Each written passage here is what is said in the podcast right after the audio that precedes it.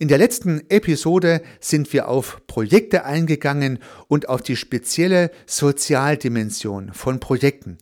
Ich denke, man konnte herausarbeiten, dass neben der üblichen Herangehensweise Projektergebnis, Projektqualität, Zeit und Geld, also die typischen drei Facetten einer Projektpyramide, auch die Sozialdimension eine große Rolle spielt. Denn am Ende des Tages sind Projekte auch soziale Systeme, die in anschlussfähiger Kommunikation sich deutlich machen und je besser es der Projektleitung gelingt, eine anschlussfähige Kommunikation im Projekt und mit dem Projektumfeld herzustellen, umso leichter, umso besser gehen Projekte und werden vielleicht sogar sogenannte Self-Running Projects. Wenn Sie das interessiert, gerne nochmal eine Episode zurückspringen. In der heutigen Episode soll es nochmal um Projekte gehen, aber um eine andere eine spezielle Facette und zwar die Auftragsklärung, der ich eine sehr große Bedeutung beimesse. Hallo und herzlich willkommen zum Podcast Systemisch Denken und Handeln. Mein Name ist Heiko Rössel.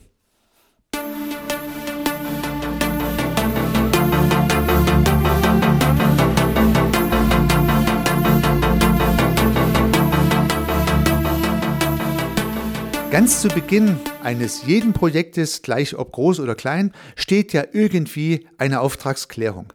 Sehr kleine Projekte bestehen vielleicht aus einer mündlichen Vereinbarung, wo der eine was gesagt hat und der andere hat gesagt, okay, habe ich verstanden, mache ich jetzt. Sehr große Projekte können umfangreiche Vertragswerke haben, wo sehr detailliert drinsteht, was der eine sich wünscht, was der andere tun soll.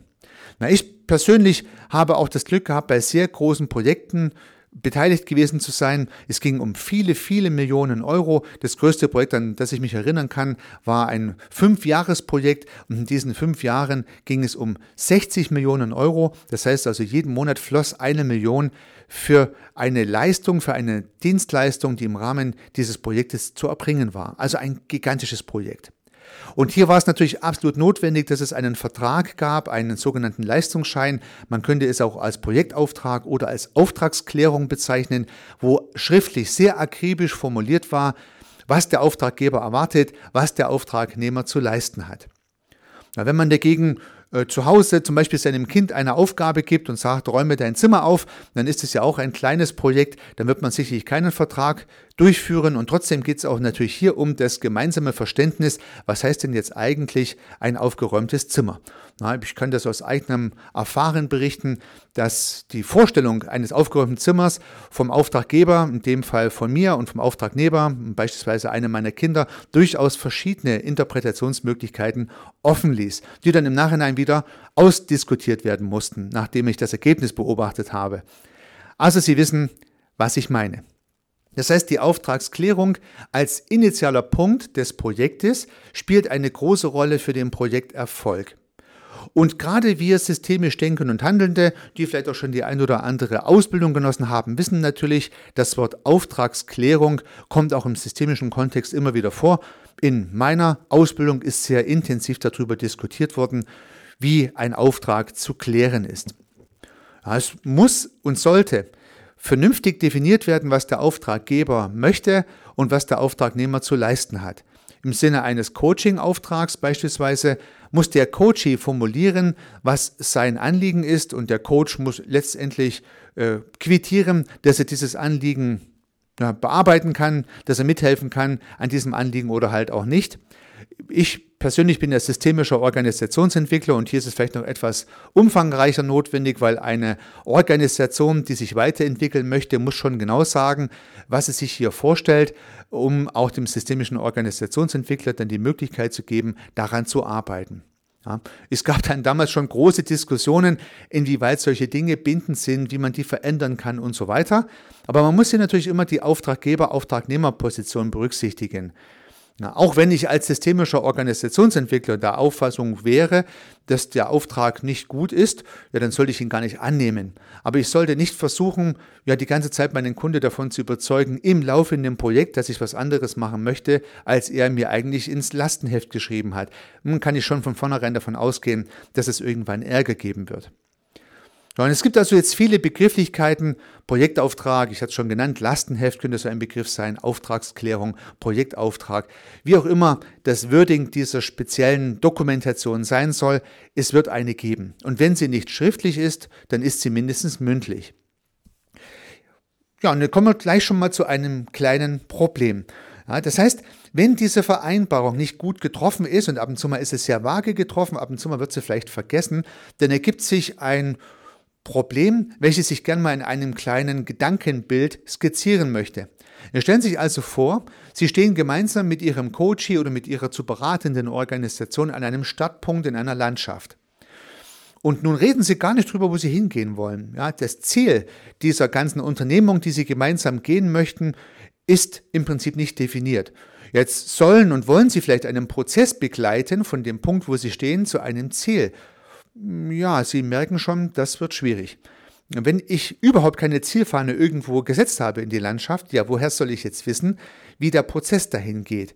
Selbst dann, wenn ich den Kunde nur begleiten möchte, seinen eigenen Weg zu finden, müsste ich ja wissen, in welche Richtung der Kunde überhaupt gehen möchte. Sonst kann ich ihm ja auch nicht reflektierend zur Seite stehen und helfen, seinen Weg zum Ziel zu finden. Durchaus möglich, aber nur dann, wenn beide wissen, wo möchte ich überhaupt hin.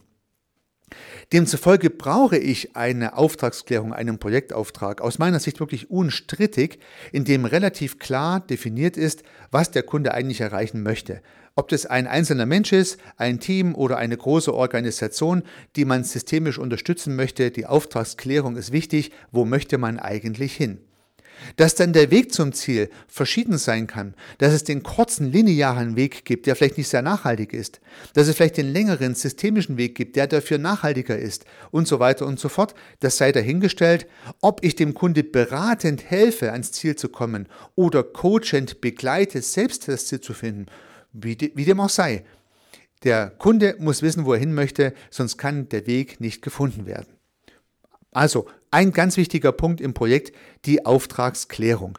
Und das äh, wäre mal so ein erster Punkt, den ich empfehlen würde ich habe das tatsächlich in meinem Arbeitsleben immer gemacht. Es gab ja meistens ein Angebot, da habe ich reingeschrieben, was ich leisten möchte. Vorher hat mir der Kunde gesagt, was er sich wünscht, dann habe ich das also schriftlich wiedergegeben, man könnte sagen gespiegelt.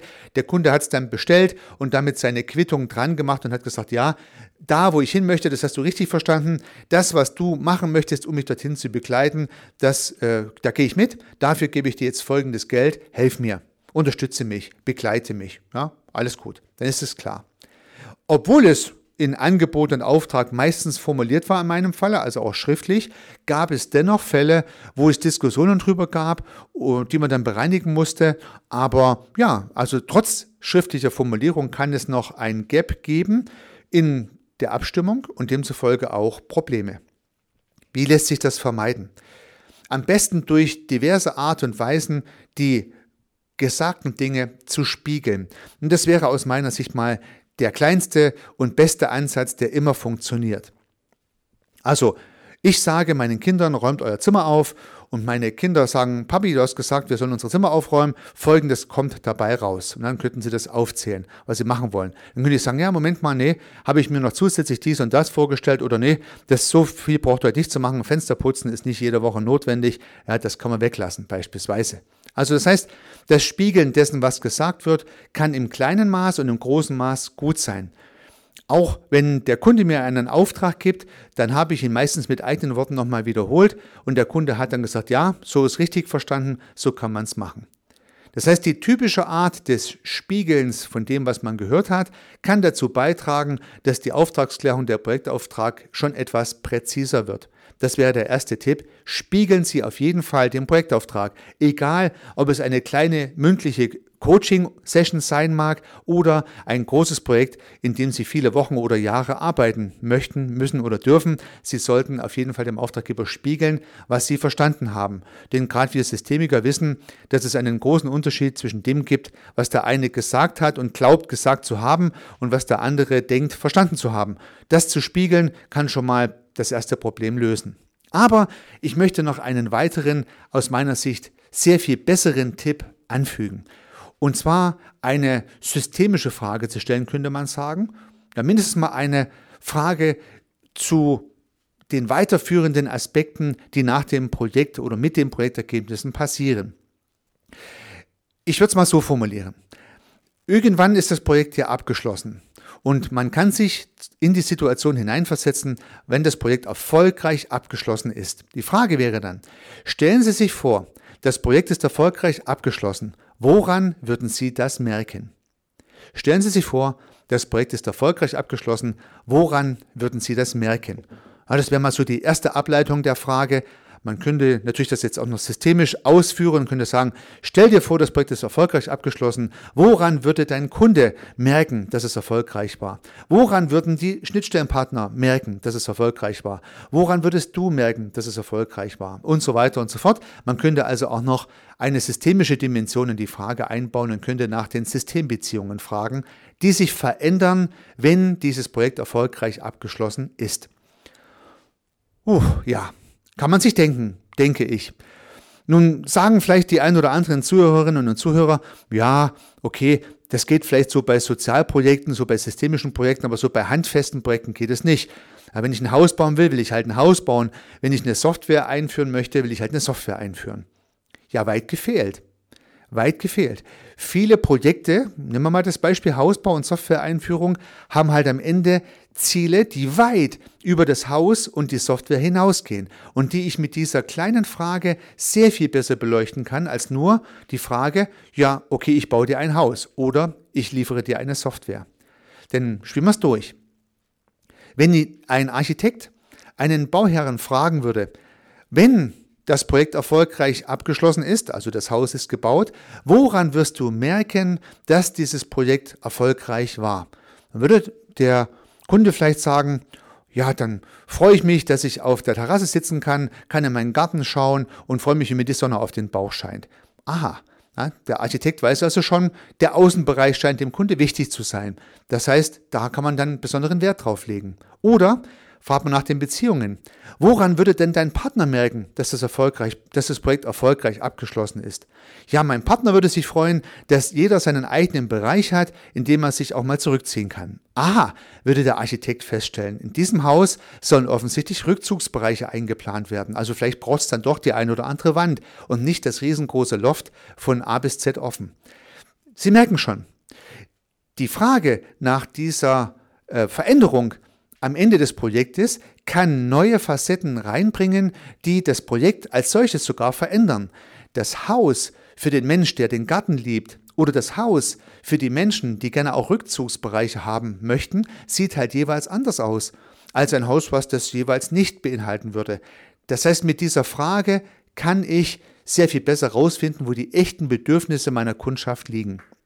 Ja, und bei der Software Liebe Zuhörerinnen, liebe Zuhörer, da habe ich selber leidvolle Erfahrungen immer wieder machen müssen, weil die IT-Abteilung glaubt halt, der Kunde möchte eine Software haben. Nein, möchte nicht. Ich kenne überhaupt gar keinen IT-Anwender, der eine Software haben möchte. Der IT-Anwender will immer eine Aufgabe besser, einfacher, schneller lösen können. Das ist das eigentliche Ziel.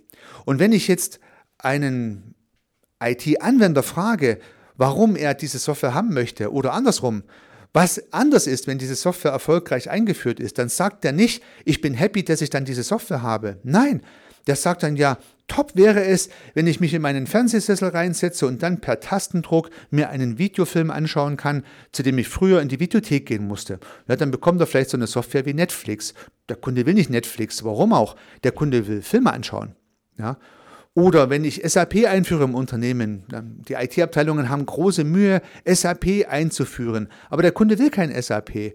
Der Kunde will die Bestellungen einfacher abwickeln. Er möchte wissen, wie viele Teile noch im Lager liegen. Er möchte wissen, wann die Kunden ihre Ware ausgeliefert bekommen können, weil er im CRM-System diese Sache nachschlagen kann. Das sind die Kundenziele, die man herausbekommt, wenn man die Frage stellt, was wird anders sein, wenn wir unser neues CRM-System eingeführt haben. Ah ja, ich kann dem Kunde sofort beantworten, wenn er seine Ware geliefert bekommt. Ich kann sofort alle Bestellungen sehen und kann dem Kunde helfen, zu gucken, ob ich hier was stornieren kann oder eine Bestellung nochmal wiederholen kann und, und, und. Das werden die Antworten sein. Lassen Sie mich das so zusammenfassen, liebe Zuhörerinnen, lieber Zuhörer. Wir haben ja jetzt zwei Episoden zum Thema Projektmanagement eingebaut in den Podcast, weil es mir sehr wichtig ist. Im letzten ging es um das soziale Konstrukt insgesamt eines Projektes, wenn man so möchte, die Innenperspektive eines Projektes. Heute wollte ich mit der Außenperspektive das soziale Umfeld des Projektes, insbesondere das der Auftraggeber, mit in die Betrachtung einbeziehen. Und auch hier geht es wieder um Kommunikation.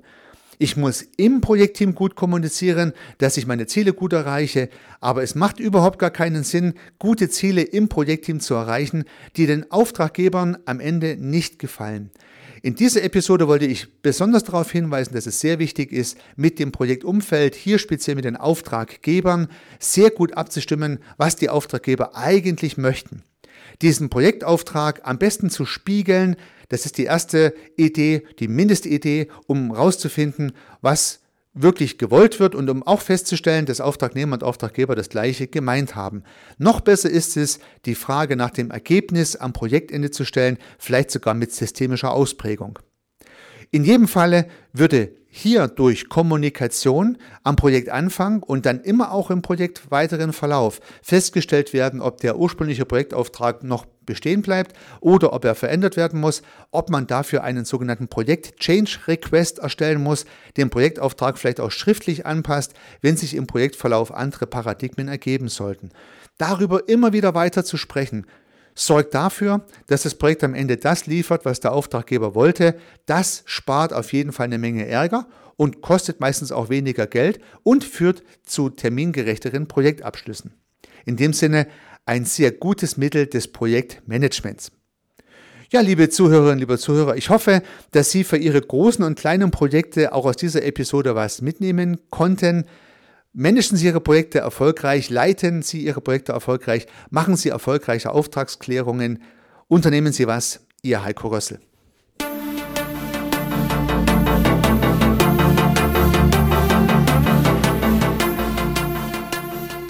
Ich freue mich, dass Sie diese Episode angehört haben und hoffe natürlich, dass sie Ihnen gefallen hat und dass Sie was davon mitnehmen können. Wenn Sie keine zukünftigen Episoden verpassen möchten, dann können Sie den Podcast gern abonnieren. Nutzen Sie dafür den Abonnieren-Button in der Podcast-App Ihrer Wahl. Natürlich würde ich mich auch über eine Rezension oder über eine Bewertung freuen. Alternativ zu diesem Podcast habe ich zwei weitere aufgenommen. Sie finden sie unter www.servicearchitekt.com/podcast oder wenn Sie meinen Namen in der Podcast-App Ihrer Wahl eingeben. Vielleicht können ja auch die beiden anderen Angebote für Sie interessant sein. Sollten Sie ein persönliches Gespräch wünschen, dann können Sie das gern unter www.servicearchitekt.com/termin auf meiner Website mit mir vereinbaren. Ansonsten freue ich mich auf ein Wiederhören. Bis dahin, Ihr Heiko Rössel.